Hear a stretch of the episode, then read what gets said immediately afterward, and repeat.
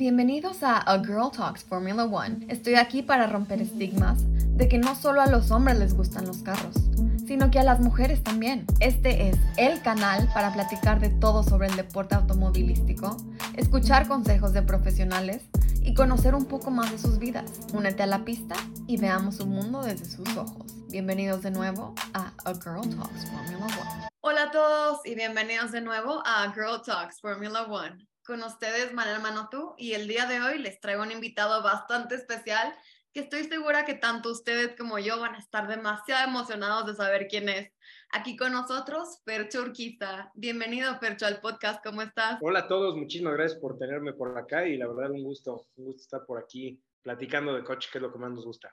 Claro, no, hombre, muchísimo gusto a nosotros tenerte aquí y queremos empezar un poquito en cómo empezó tu peculiar historia, porque tú haces un poco de todo relacionado al deporte del motor, pero antes de entrar en la etapa de piloto, vamos a empezar con lo más reciente en tu vida, tu etapa de influencer, de creador de contenido, que todo empezó precisamente tú subiendo un video restaurando un carro o coche, como dirían ustedes, de Porsche, ¿correcto? Correcto, sí, la, realidad es que este tema de creación de contenido sale un poco sin querer porque yo tenía un, bueno, tengo todavía un Porsche 911 1975, es un 911S, que yo compré muy amolado, lo compré en, muy buen precio y con unas condiciones de restauración.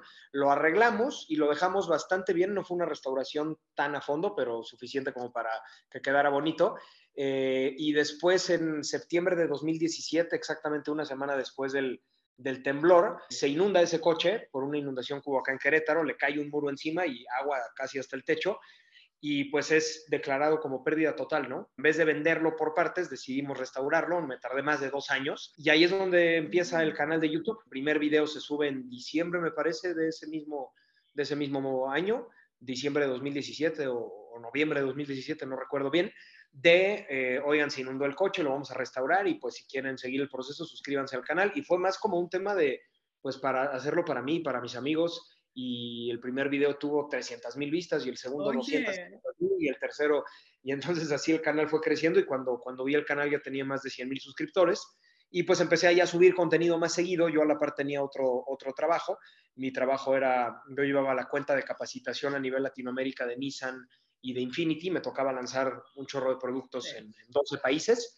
Y pues mientras yo tenía ese trabajo, empecé a subir contenido del Porsche durante un muy buen rato, más de un año. El, canal solamente fue videos de la restauración del coche. Y un día estaba en el autódromo de Cancún y, me, y estaba yo de trabajo de piloto instructor de, de un evento de Nissan con un GTR, un autódromo, una cámara y pues mi trabajo de ese día era darle vuelta a asesores de venta y ver sus reacciones con el GTR. Y entonces dije, ah, pues está chistoso para el canal y lo grabé y a la gente le gustó ese video y me empezaron a pedir reseñas y pues el resto es historia. Ya hoy en día el canal es un poco de todo, restauraciones, proyectos, eh, motorsport, eh, un poquito de, tema periodístico, viajes y pues un poco de todo, pero todo siempre relacionado a coches y a motos. No, pero 100%, o sea, esto que nos dices de Nissan y todo el periodismo, ser influencer, piloto, y que algo que me dio muchísima risa de tus videos más recientes, se podría decir, cuando te preguntan que si el Volkswagen es un Porsche. Me dio muchísima risa.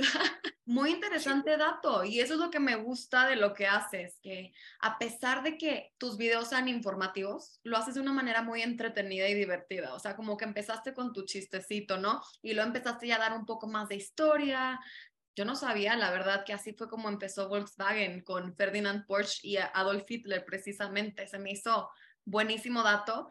Y eso de restaurar carros lo empezaste con tu papá igual, ¿no? Pues fíjate que mi papá restaura coches desde que tiene 20 años, o sea, mucho, muchísimo antes de que yo naciera. Desde que yo era muy chiquito, pues yo iba al taller y me gustaba lo que él hacía y me empecé a involucrar en el tema de los coches clásicos. Mi, mi verdadera pasión todavía, o sea, bueno, claro, las carreras, por supuesto, pero, o sea, yo prefiero mucho más un auto antiguo que un deportivo moderno, pero por, por mucho, ¿no? Y, y fue por como la escuela que yo tuve y vi cómo se restauraban los autos y todo ese rollo. Y, como a los, o sea, bueno, yo toda mi vida me encantaron los coches, siempre acompañaba a mi papá a los eventos, definitivamente gran parte de mi pasión es gracias a, pues a él, pero el tema de las carreras se empieza a dar ya más por, o sea, mi papá toda la vida ha estado involucrado en tema automovilístico eh, pero sobre todo de restauración. Mi papá nunca corrió coches y pues ahí sí fui el primero, digamos, de toda mi familia de, en meterme a, tema de carreras. Eh, yo tuve la gran suerte de que Benito Guerra, que es campeón mundial de, producción de rallies mexicano, iba en mi escuela. Es, Benito, es cinco eh, Benito es cinco años más grande que yo y, entonces pues yo iba en secundaria y él ya iba en los últimos años de prepa y pues era conocido el, el, chavo que corría coches, ¿no? Ya corría a nivel muy profesional y pues yo me le empecé a pegar y me caía muy bien y como que él me agarró como de hermanito, digamos, y me empezó a meter, me empezó a meter al mundo de los rallies y contrario a la mayoría de pilotos que empiezan desde niños en karts, pues yo sí, claro, fui a los go-karts muchas veces con mis amigos, pero siempre de, de relajo, ¿no? Como cualquier niño. Y, cuando realmente me empiezo a entrenar ya para debutar como piloto, fue a los 16 años en simulador y en ejercicios de la Escuela de Manejo de Benito, que en ese entonces se llamaba Guerra Junior Racing School, ahora se llama BGR Motorsport, pero yo debuto en el Campeonato Nacional de Rallys en el 2010. Mi primer rally fue Mil Cumbres 2010 y así como aventar un niño al agua, yo no, no iba de karts ay, de poquito a poquito me aventé a un rally de asfalto y uno de los rallies más retadores eh, por, por, ser Mil Cumbres una etapa que a veces está con lluvia y con neblina. Y pues ahí es donde debuto en 2010 y pues 12 años después seguimos, seguimos corriendo. Oye, me ganaste porque apenas iba a preguntarte de cómo empezó tu historia. Yo sabía que fue en el 2010, pero bueno, ahí está. Y dime algo, sí, siempre estuviste muy metido en todo esto del automovilismo, pero a ti, ¿qué fue lo que te inspiró querer convertirte en piloto? Pues yo creo que gran parte y, el acercamiento fue gracias a los track days. Eh, ahorita el formato de track day, en donde coches de calle pueden meterse a pista y disfrutar de su vehículo en un autódromo, ya es muy común. Hay muchas empresas y muchas organizaciones que lo, organizan, pero te estoy hablando del 2006, 2007, cuando eso era, o sea, no existía en México los track days. Eh, había un club específico privado, que era solamente ese club el que lo organizaba, muy, muy exclusivo, y a mí me llegaron a invitar por amigos que, pues, yo era conocido de algunas personas que iban a esos, a esos eventos, y ahí es donde empecé a manejar mis primeros coches en un autódromo, ¿no? O sea, el, el primer auto de carreras que yo manejé en mi vida fue un Peugeot 206 XS, que es un coche de rallies, en el Autódromo Hermanos Rodríguez. Ese fue el primer coche de carreras que yo manejé en mi vida en un track day. Y obviamente pues te picas y, y empecé a tomar los cursos de Benito y empecé a, a, meterme y a meterme cada vez más a esto con el objetivo de debutar. Yo me tardé tres años en, debutar. Yo me empecé a entrenar eh, a finales de, bueno, principios de 2017 probablemente, y mi primer rally fue en 2010. Entonces estuve tres años aprendiendo a controlar un coche de lado, a driftear, track days, muchas horas de simulador. Ahora maneja en tierra, ahora maneja esto, ahora maneja moto. Y pues yo fui el piloto de desarrollo de Benito porque yo venía de cero. Pues creo que nunca he sido tan guay para manejar, pero pues yo manejaba como cualquier persona, ¿no? A los 16, 17 años, pues manejas como Dios te da a entender y no tenía yo escuela de nada. Y entonces Benito me dijo, vas a tener paciencia, pero te voy a dejar muy bien afilado. Y pues la verdad es que me agarró de proyecto y cuando debutamos en nuestro primer rally, que fue el Semilcumbres 2010, quedamos en segundo lugar en nuestro debut. Sí, entonces la verdad es que estuvo, estuvo muy bien, fue buen resultado y después en el siguiente rally de ese, que fue el Acapulco de ese mismo año, me volteé por querer quedar en primero. otra vez en primero. Siempre pasa, como que el saboteo de la presión, ¿no? Correcto. Y ya de ahí, pues en 2011 corrí algunas fechas de pista en, en turismos acá en, en Querétaro, se llama Fast Racing, la Copa, eh, ahí mi mejor resultado fue top 5, llegué a, estar en quinto, el coche no estaba muy bien preparado porque lo había preparado yo con, mis ahorros y con mis manos. Eh, hubieron fechas que incluso corrí con llantas de calle, entonces en ese campeonato lo mejor que tuvimos fue un top 5 y el año siguiente ya con más tiempo, más preparación, apoyo de algunos patrocinadores, corremos todo el Campeonato Nacional de Rallys 2012 y ahí quedó campeón nacional de la, eh, lo que ahora es Grupo 2 y de novatos. Nos llevamos las dos copas, la de la categoría y la de novatos absoluta. Entonces, la verdad es que sí, ahí fue como ya el primer año que corrí un campeonato completo. Claro, no, hay felicidades. La verdad es que qué gran logro porque siempre ganar un campeonato siento que ha de ser de las experiencias más gratificantes que puede tener alguien en su vida.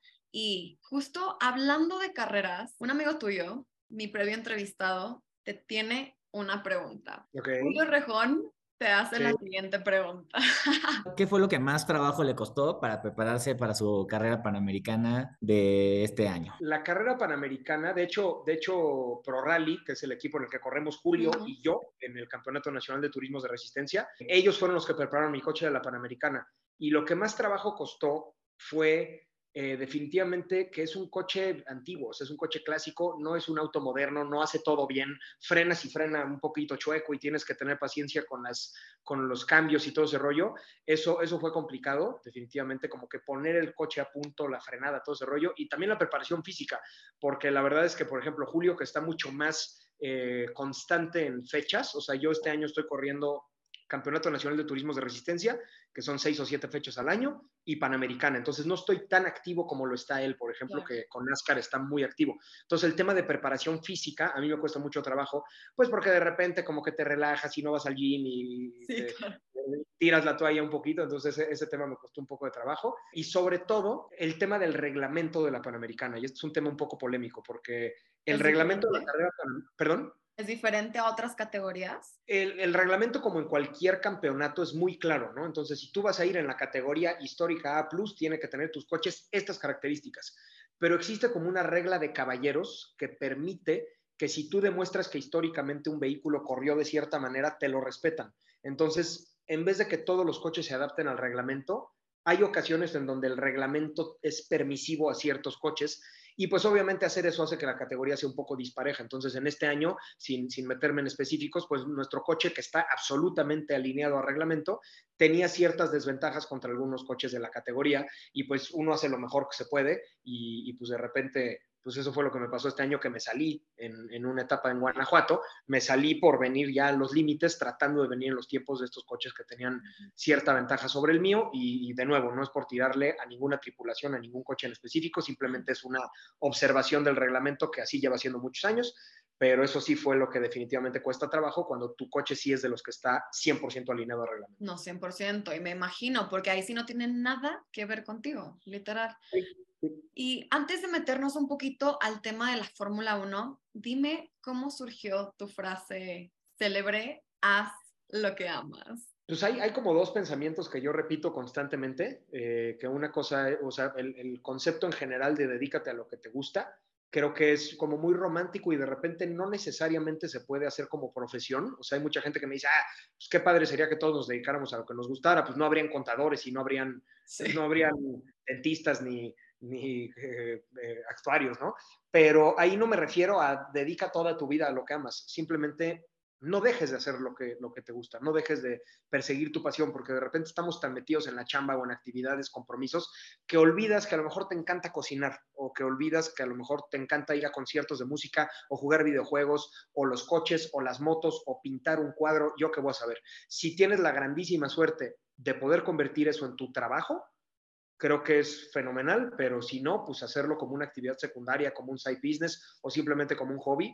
Eh, creo que en México habemos muy pocas personas, eh, o sea, yo no me incluyo en esa lista, que, viven de correr coches, ¿no? La mayoría de los que corremos lo hacemos por gusto, lo hacemos porque nos encanta y, pues surge de, eso, ¿no? De poderme empezar a... Yo creo que sí, sí he buscado siempre que en lo que yo trabajo sea algo que me apasione este tema de capacitación de fuerza de ventas automotriz, pues es como ser maestro, pero ser maestro de coches. Y siempre he sido conferencista y tengo programa de radio y me gusta este tema de la comunicación.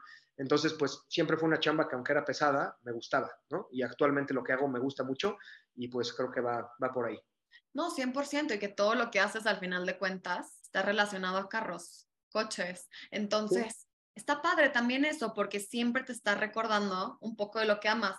Y para mí esto fue un poquito sorpresa. Cuéntame de tu programa de radio, es así, no me la sabía, ¿eh? Sí, eh, la verdad es que, mira, yo, yo cambio de esquema eh, con, con, mi trabajo ese que tenía de, de, Nissan, era a través de una empresa que se llamaba DTT, Driving Training Team, con la que estuve trabajando muchos años, por lo menos cinco años trabajé con ellos. Y entonces cambio de esquema con la empresa, sigo colaborando con ella, pero ya con otro esquema, y me vengo para Querétaro. Yo estaba viviendo en ese entonces en la Ciudad de México, porque allá eran las oficinas de Nissan Latam, eh, y yo me vengo para, para Querétaro a picar piedra desde cero, ¿no? A poner un taller mecánico, que es algo que siempre quise tener. O sea, mi papá tiene el suyo de toda la vida, pero yo quise poner uno especializado en Porsche, ¿no? Eh, mi papá es como súper especializado en Mercedes y yo quise poner uno independiente eh, especializado en Porsche. Entonces pusimos el taller, eh, pusimos un programa de radio en Radar 107.5, que es una estación acá en Querétaro, se escucha en el FM en todo el Bajío y también por, por Radar FM.mx en todo el país. Eh, abrí una marca de camisetas que se llama Living Dust, eh, que de hecho ahorita traigo una apuesta, mira, esta es del, Porsche 930. Me encantó, sí, justamente subes varias fotos de ese carro en tu Instagram, igual, ¿verdad? Sí, sí, nos, nos gusta mucho y, y, es una marca de ropa para petrolheads, hecha por petrolheads y que, y que se pide todo por internet y tratamos de, pues de que sea una marca lo más accesible que nos permita la calidad que queremos, porque tampoco queremos hacer cosas chafas. Entonces es una ropa de muy buena calidad que no es cara y, pues eso, ¿no? Y contenido en redes y programa de radio y la tienda de ropa y el taller y después me asocié en un restaurante acá en Querétaro de hamburguesas, que es algo que también me gusta. Entonces todo lo que estoy haciendo ahorita es nuevo y eso pues hay, algunos proyectos que hay que meterles más tiempo y hay algunos que ya como que van solitos y ese es parte del, reto de cambiar, de ser eh, pues parte de una empresa, ahora tú tener tus propios proyectos, ¿no? No, como les dicen a los comunicólogos, yo estoy de comunicación, nos dicen todólogos porque decimos que nos dedicamos a todo, tú de plano sí eres un todólogo, o sea, haces un poquito de todo. Oye, y otra cosa que vi en tus historias precisamente fue todo después de este drama que pasó en Brasil entre Max Verstappen y Checo Pérez, en que vimos que Max Verstappen no quería dejar a Checo Pérez tomar posición, etcétera, etcétera, y tú precisamente diste un comentario. Entonces, a mí me gusta que nuestros seguidores de Instagram nos dejen una pregunta para nuestro siguiente entrevistado y precisamente te tienen una pregunta relacionada a eso. Es de Joao 0395 y la voy a leer literalmente. en sus palabras, ¿qué pensás de la actitud de Max Verstappen? Pues mira, eh, creo que Jos Verstappen, el papá de Max, lo, lo crió para ser una persona increíblemente competitiva y que sea primero él, después él y al último él. Entonces, una persona que podrías catalogar como egoísta, por su hambre tan voraz de ser competitivo y de lograr sus objetivos sin importar a quién le pasa por encima. Pero cuando tú formas parte de un equipo, no es Max Verstappen Racing, es Red Bull, ¿no? Y sí, finalmente Max tiene mucho poder en Red Bull, como lo tiene Hamilton en Mercedes, pero siento que cuando te dan una orden directa de equipo para beneficiar al equipo, tú no te la puedes pasar por encima y decir a mí me vale gorro, ¿no? Porque ese cambio de puntos, o sea, si, si Max hubiera, sin, sin importar que iba a ayudar a Checo o no, eso es lo de menos. En estrategia de puntos, si Checo quedaba adelante y Max atrás, sumaban los mismos puntos. Entonces, daba igual, digamos. Pero sigue en la pelea el subcampeonato, perdón, de pilotos. El campeonato de pilotos ya está definido, lo tiene Max. El campeonato de equipos ya también está definido, lo tiene Red Bull, pero sigue en pelea el subcampeonato. Si Max hubiera dejado pasar a Checo adelante, Checo hubiera sumado ocho puntos en vez de seis y hubiera llegado ahorita con dos puntos de ventaja sobre Leclerc. Y como ustedes saben, los, campeonatos a veces se ganan por un punto. La verdad se vuelve muy complicado tener una persona que tú le das tres veces la indicación muy clara, Max deja pasar a Checo, Max deja pasar a Checo, Max deja pasar a Checo, y lejos de decir, oigan, es que pues no, o lo que sea, se molesta y regaña al del radio y le dice, ya les he dicho que no me vuelvan a pedir eso, ya les di mis razones, ¿are we clear? O sea, ni me estén fregando, ¿no? O sea, estamos claros como si fueran como si fueran finalmente sus, o sea, sus, empleados directos, ¿no? Cuando en realidad, pues no le puedes hablar así a tu equipo, ¿no? Finalmente es una orden que probablemente dio Christian Horner y la está ignorando. Entonces, a pesar de que Max sea el protegido y el bicampeón y todo, cuando tú como líder de equipo tienes una persona que no acata órdenes y que hace lo que quiere y que, y que le vale gorro todo más que él, él y después él, creo que tienes ahí una bomba de tiempo y creo que eso no es, no es bueno. Entonces, yo creo que estuvo muy mal. Número uno, o sea, la gente se está yendo por el no ayudó a Checo. A ver, lo que está mal de principio es que no obedeció una orden de equipo. Tú la tienes que obedecer, punto. No le, no, ellos saben más de la estrategia de los números que tú. Si te dicen esto, lo obedeces. Eso creo yo que es lo número uno que está mal. Y número dos, si efectivamente entra el factor de que Checo por lo menos en seis ocasiones durante esta temporada ha sacrificado tiempos de él, ha sacrificado eh, vueltas, ha sacrificado incluso posiciones por meter la vuelta rápida, o sea, han habido un par de grandes premios, que se mete a cambiar de llantas para tratar de quitarle la vuelta rápida a Hamilton para que quedara campeón Max el año pasado, por ejemplo, o, desgastar sus llantas para bloquear a Hamilton para que ganara eh, Verstappen y se hizo pedazo sus llantas, pero ayudó a que Verstappen lo alcanzara. Eh, creo que Checo conoce bien su, su lugar en el equipo y por supuesto que hay que darle prioridad al piloto, al piloto A, que es el que está, digamos, peleando campeonato, pero siento que en esta ocasión no le afectaba en lo absoluto a Max dejar pasar a Checo, Max ya es campeón, le hubiera hecho un gran paro para no llegar tan presionado a la final y no lo quiso hacer. ¿Por qué? Por sus timbres. Y creo que eso va a generar una fricción muy fuerte entre los, entre tanto Checo con Max como Max con el equipo creo yo. 100% de acuerdo. Y es que precisamente lo que tú dijiste, o sea, sí hubo un punto en que Christian Horner vino a dar la orden igual y ni a él le hizo caso. Y no sé si tú viste, pero al final las declaraciones de Christian Horner fue precisamente todo lo que tú acabas de decir igualmente, de que no es el equipo de Max Verstappen, es el equipo de Red Bull. Y a pesar de que Max sea piloto número uno, aquí las cosas se hacen por el equipo, no por el piloto. Es que es tan polémico. Para mí el problema también es que Helmut Marko sí lo ve como su niño de oro y Helmut Marko tiene una fuerza tan imponente en las mentes de todo el equipo. Yo creo que más bien en el caso de Christian Horner también es que le tiene como un cariño muy especial a Checo Pérez, pero es la primera vez que también lo vemos defender a un piloto número dos. O sea, para mí, esto es como hablar de política, ¿no? Es como Abu Dhabi el año pasado. Era un tema del que no podías hablar porque todo el mundo iba a tener su punto de vista y porque nada más iba a crear un debate enorme. No sé qué piensas tú. No, totalmente. Y más creo yo, más que defender a Checo, porque todo el mundo está poniendo a Checo como la víctima. Y sí, finalmente fue el afectado. Pero, pero creo que más, más que pobre Checo, es qué peligro que, que, no haga caso a indicaciones del equipo, ¿no? O sea, es, es eso. Eh, hace quedar a Horner y a todos los del equipo como unos idiotas ante la prensa internacional. Es, yo hago lo que quiero. A mí que me digan lo que quieran, yo no solamente no hago caso a las indicaciones, sino que les digo, ¿are we clear? O sea, ¿entendieron mi orden a ustedes? Entonces, eso creo que como jefe de equipo te hace quedar como un imbécil a nivel internacional y a nadie le gusta eso, ¿no? O sea, ya parece que, que, alguien le hablaría así a, a Toto Wolf y, y, se quedaría de brazos cruzados, ¿no? Creo que a ningún jefe de equipo le gusta que, lo ridiculicen a nivel internacional con la prensa, ¿no? No, 100%, ni Lewis Hamilton, que tiene más poder que Max Verstappen, haría eso, o sea, ni que fuera el rey de Inglaterra. Y es que es precisamente eso que dices, hasta tal punto de que hasta Kelly Piqué, su novia, admitió que lo que hizo Max Verstappen estaba mal. No, no, y, aparte luego hubo, hubo una declaración muy desafortunada en Twitter por la mamá de Max Verstappen,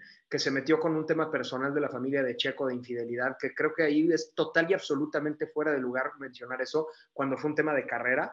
Eh, ahí, ahí te demuestra, pues sí, la el tipo de personas que son, como extremadamente competitivos. No, no me gustaría generalizar porque pues, tampoco es justo meter al papá, la mamá y al hermano en la misma bolsa sin saber exactamente qué está pasando, pero sí definitivamente creo que estuvo muy fuera de lugar y, y a tal grado que varios influencers mexicanos, incluido Juan Bertao, que es uno de los influencers más grandes con millones de seguidores, eh, solicitó un unfollow masivo a Max Verstappen. Oigan, vayan a dejarlo de seguir. Y, no sé qué tanto le afectó en tema de números, pero... 52.600 personas hasta lo que yo vi. No, bueno, es muchísimo, ¿no? Entonces, Max, por embarre y por estar en el mismo equipo que Checo, era muy querido en México y pues creo que se voló un cartucho muy importante porque van a seguir en el mismo equipo por lo menos el, el año que entra, ¿no? No, y es precisamente eso, porque todos como fans habíamos creído que Max Verstappen había cambiado había madurado, que era una persona diferente y después de esta carrera demostró que pues en realidad no ha cambiado tanto como pensábamos. No, eh, justo esa fue la crítica cuando en su primera temporada, cuando tenía 17 años en Toro Rosso, hizo lo mismo, le dieron una indicación, no lo obedeció. Se entiende a lo mejor, a ver, es un chavito, su primer gran premio, no quiere ceder ni media posición, ok, pero ahorita a los 25 años siendo bicampeón mundial, ya, ya siendo campeón en la temporada actual, siento que sí estuvo muy fuera de lugar y siento que sí fue una, una venganza quizá personal. Hay gente que especula que fue por el tema de Mónaco, que Checo chocó. Eh, yo creo, claro, estamos hablando desde opiniones personales porque no, no tengo la información suficiente para dar un fact, pero creo que, creo que ningún piloto chocaría a propósito su coche un día antes de la carrera eh, con el riesgo de no arrancar al día siguiente, causándole daños al equipo, eh, estorbándole en, la, pista y poniéndote en riesgo porque Leclerc le alcanza a pegar. Imagínate que le hubiera pegado en un lugar que no se pudiera reparar y no corre al día siguiente. Yo creo que fue un error eh, honesto y chocó, pero luego hay gente diciendo es que chocó a propósito para estorbarle en su vuelta a Max. No, no creo que haya hecho eso. Después de cómo se ha portado en toda la temporada, lo dudo muchísimo. Exacto, lo hubiera hecho en cualquier circuito, sobre todo los callejeros. Oye, y como dijo Will Buxton, o sea, hay una gran diferencia entre saber cómo ganar un campeonato y ser un buen líder. Con eso cerramos ese tema y antes de irnos, sacándonos un poquito el automovilismo, a ver, cuéntanos, sommelier de hamburguesas, ¿cómo surgió todo este tema ¿Es tu Pues, pasión? ¿Es tu comida favorita? Me quiero imaginar. Sí, eso, eso de sommelier de hamburguesas, por supuesto que es un chiste, porque soy catador, catador internacional de hamburguesas. A donde voy, a donde voy, si hay hamburguesa en el menú, ya prácticamente la pedí, porque tú nunca sabes cuándo te vas a encontrar con la mejor hamburguesa que has probado en tu vida, ¿verdad? Eh, entonces siempre vale la pena probarlas. Me gusta mucho, la verdad es que sí, definitivamente es mi comida favorita. Disfruto que se puede hacer de tantas maneras diferentes que, que, que, creo que es como una experiencia diferente cada vez. Y pues me gusta la cocinada. Curiosamente, a pesar de que todo mi tema es de coches, los videos que más veo en TikTok y en YouTube y todo son tutoriales de cocina, porque me gusta mucho ese rollo. Me gusta mucho cocinar y echar a andar el asador y hacer mis propias recetas. Eh, y por ahí le apodaron en las redes las Fercho Burgers. Entonces, sí, por ahí tenía yo opinado. En mi canal de YouTube está un video de las Fercho Burgers. Lo voy a buscar. Eh, se llama la hamburguesa perfecta, creo. Y, es algo que me gusta, que es algo totalmente independiente de los coches, pero me gusta mucho. Y pues justamente me involucré como parte del equipo de marketing y de relaciones públicas de Soul Juriquilla, que es uno de los, la verdad es que no es porque esté involucrado yo ahí, pero definitivamente es uno de los mejores restaurantes de hamburguesas de Querétaro. Hay varios muy buenos. Y, y pues ahí está Soul La Roma, Soul Condesa, Soul Avándaro. Y pues yo me involucré en Soul Juriquilla y ese es un, un proyecto que pues nos involucramos este año y estamos muy contentos de, de todo lo que estamos haciendo. Sí, me imagino, esa es la máxima emoción para ti. Yo creo que a mí me gustaría involucrarme con vinos. De eso Bien. sí me encantaría hacer sommelier. Ya veremos. Voy a buscar tu Fercho Burger, la hamburguesa perfecta. Dale, está buena, la verdad. Oye, Fercho, pues muchísimas gracias por haber formado parte de nuestro podcast y de la entrevista del día de hoy. A pesar de que fue más corta que mis otras entrevistas. La verdad es que nos compartiste demasiados puntos de vista muy interesantes. Especialmente me gustó saber cómo empezó tu historia, cómo empezó tu canal, qué piensas precisamente de la conducta de Max Verstappen y todo lo que está sucediendo en Red Bull. Entonces yo te deseo el mayor de los éxitos en todo lo que hagas se me hace padrísimo que te dediques a un poquito de todo y que tengas como que estas pasiones igual que no tienen nada que ver con el automovilismo, porque eso siempre agrega como que un toque extra, yo siento, a los pilotos. Muchas gracias, no, gracias por, por invitarme, la verdad es que es un proyecto que, que me gusta mucho, creo que, es, uh -huh. creo que es muy importante involucrar a más mujeres en nuestro deporte, eh, me encanta que, que, que, cada vez veamos más tanto pilotos como speakers, como periodistas, eh, gente que opina de, de del tema. Eh, estoy por irme ahorita en el 23 de noviembre, no sé, no sé para cuándo salga esto, a lo mejor sale después, pero entonces lo van a ver ya visto en redes, seguramente. Eh, me voy a ir a Uruguay, a Extreme E. ¡Wow! Eh, y ahí hay muchas sí. mujeres, oye. Ahí pues, todos los copilotos son mujeres y una piloto que es Jamie Chadwick. Eh, va a estar ahí, entonces está, está muy interesante. No, no, sé exactamente qué pilotos vayan a esta fecha de Uruguay, pero pues a mí se me hace muy interesante que haya este involucramiento por parte de mujeres, porque eh, pues ahí en el Gran Premio de México estuvimos también con, con varias, o sea, estuvo Jamie y estuvieron eh, varias mujeres ahí, pues tanto reporteras, Manuela Vázquez como, como Ana Narro y pues a ti te viene lo de, lo de Aston. Entonces creo que, creo que está muy padre que haya más mujeres involucradas en este rollo, ¿no? 100% de acuerdo. Mil gracias. Ya estaremos viendo las fotos en tus stories. Bueno, yo que estoy aquí en vivo contigo escuchando de todo esto y los demás pues ya estarán viendo precisamente en tu perfil todas las fotos que nos estés compartiendo.